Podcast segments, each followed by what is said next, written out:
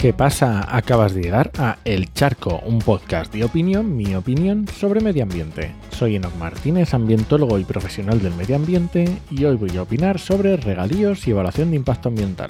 Pero antes, este podcast pertenece a Podcastidae, la red de podcast de ciencia, medio ambiente y naturaleza, y lo puedes encontrar en elcharco.es.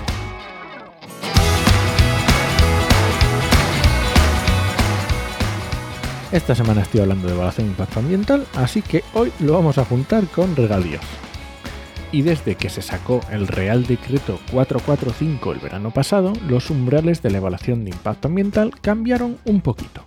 Y de esta forma se quedó que lleva evaluación de impacto ambiental ordinaria, ya sabes, la ordinaria es la que es un poco más larga, tiene periodo de información pública, bueno, un poquito más larga se quedaron con ella los proyectos de gestión de recursos hídricos para la agricultura, incluida la transformación en regadío y la mejora o consolidación del regadío, que afecte a más de 100 hectáreas. O si están en áreas protegidas, pues si son más de 10 hectáreas. Áreas protegidas puede ser, por ejemplo, Red Natura 2000, ¿vale? Y esto era para ordinaria.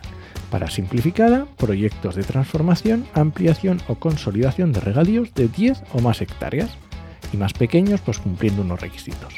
Bueno, pues perfecto. Si son regadíos muy grandes, de más de 100 hectáreas, pues pasan evaluación de impacto ambiental ordinaria. Y si son más pequeños, simplificada. Perfecto. Así se entiende fácil. Pues esto normal como tienen que pasar otros proyectos. Pues por ejemplo, una planta fotovoltaica de más de 100 hectáreas pues efectivamente. o más de 10 hectáreas si está en un área protegida, tiene que pasar evaluación de impacto ambiental ordinaria. Te suenan los criterios, ¿verdad? Son los mismos umbrales que decía antes para el regadío. Pues cuál es mi sorpresa cuando hoy leo que el gobierno ha indultado a modernizaciones de regadío de más de 100 hectáreas de pasar evaluación de impacto ambiental. Y no te creas que poco más de 100 hectáreas, estamos hablando de varias que rondan las 4.000 hectáreas de regadío e incluso una de casi 7.000 hectáreas de regadío. Primero hagámonos una idea con el viejo truco de que una hectárea es un poquito menos de un campo de fútbol, para hacernos una idea. Eh, lo mismo que Trafalgar Square o la Plaza Mayor de Madrid es un poco más grande que una hectárea. Pues eso, multiplícalo por 7000. ¿Te imaginas qué pasaría si se planteara poner una planta fotovoltaica de 7.000 hectáreas sin realizar una evaluación de impacto ambiental? Estamos hablando de que la planta fotovoltaica más grande que hay en España, creo que es la Núñez de Balboa en Cáceres, es de 1.000 hectáreas. Estamos hablando de que la planta fotovoltaica más grande del mundo está en Filipinas y tiene 3.500 hectáreas es que la planta fotovoltaica más grande del planeta no llega a la mitad de superficie de ese regadío que le han eximido de hacer el trámite de evaluación de impacto ambiental. De verdad, párate un segundo a pensar qué pasaría si se pusiera una planta fotovoltaica de 7.000 hectáreas sin realizar una evaluación de impacto ambiental. Se armaría tremenda.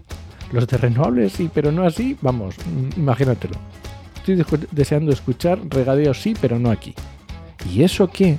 Estoy convencido que una planta fotovoltaica es mucho menos dañina para el medio ambiente, bien gestionada por supuesto, que un regadío intensivo.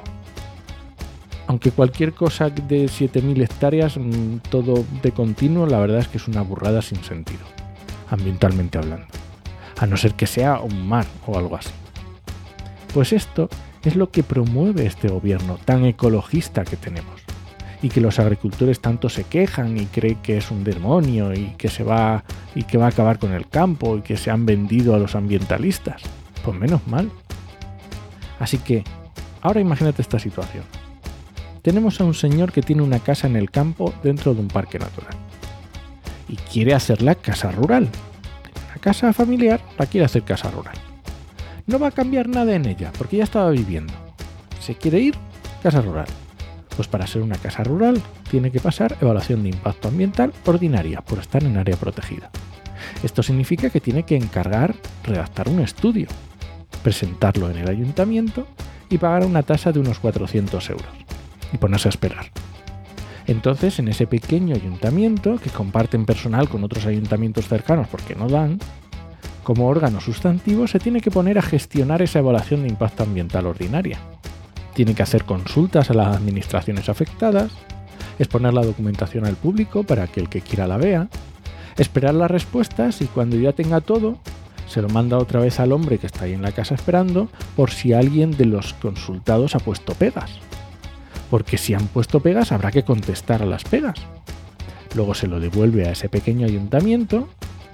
Ese secretario de ayuntamiento que lleva varios municipios manda toda la documentación al órgano ambiental y el órgano ambiental recopila, comprueba que está todo bien y redacta una resolución que saldrá publicada en el diario oficial, con lo que se permite hacer con esa casa rural. Y ya entonces el dueño de la casa, cuando arregle todo lo que le han dicho que tiene que poner, pues entonces ya puede llevar huéspedes ahí. Bueno, pues el dueño de las 7.000 hectáreas de regadío que van a modernizar, que Europa va a invertir una millonada en su negocio, se ha saltado ese trámite y le hacen uno más sencillito preparado para él. Y te puedes imaginar mi cara de tonto redactando la resolución de la casa rural, la cara de tonto del del ayuntamiento haciendo las consultas a las administraciones públicas que no ha hecho en su vida, y la cara de tonto del señor de la casa rural esperando.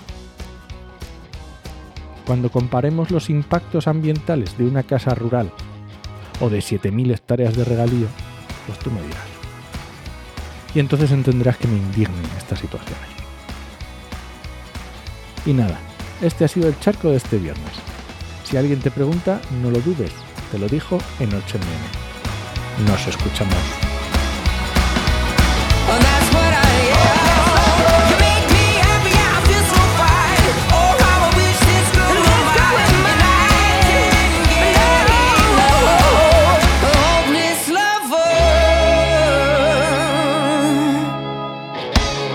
Te dejo el artículo de La Marea con, con toda la información.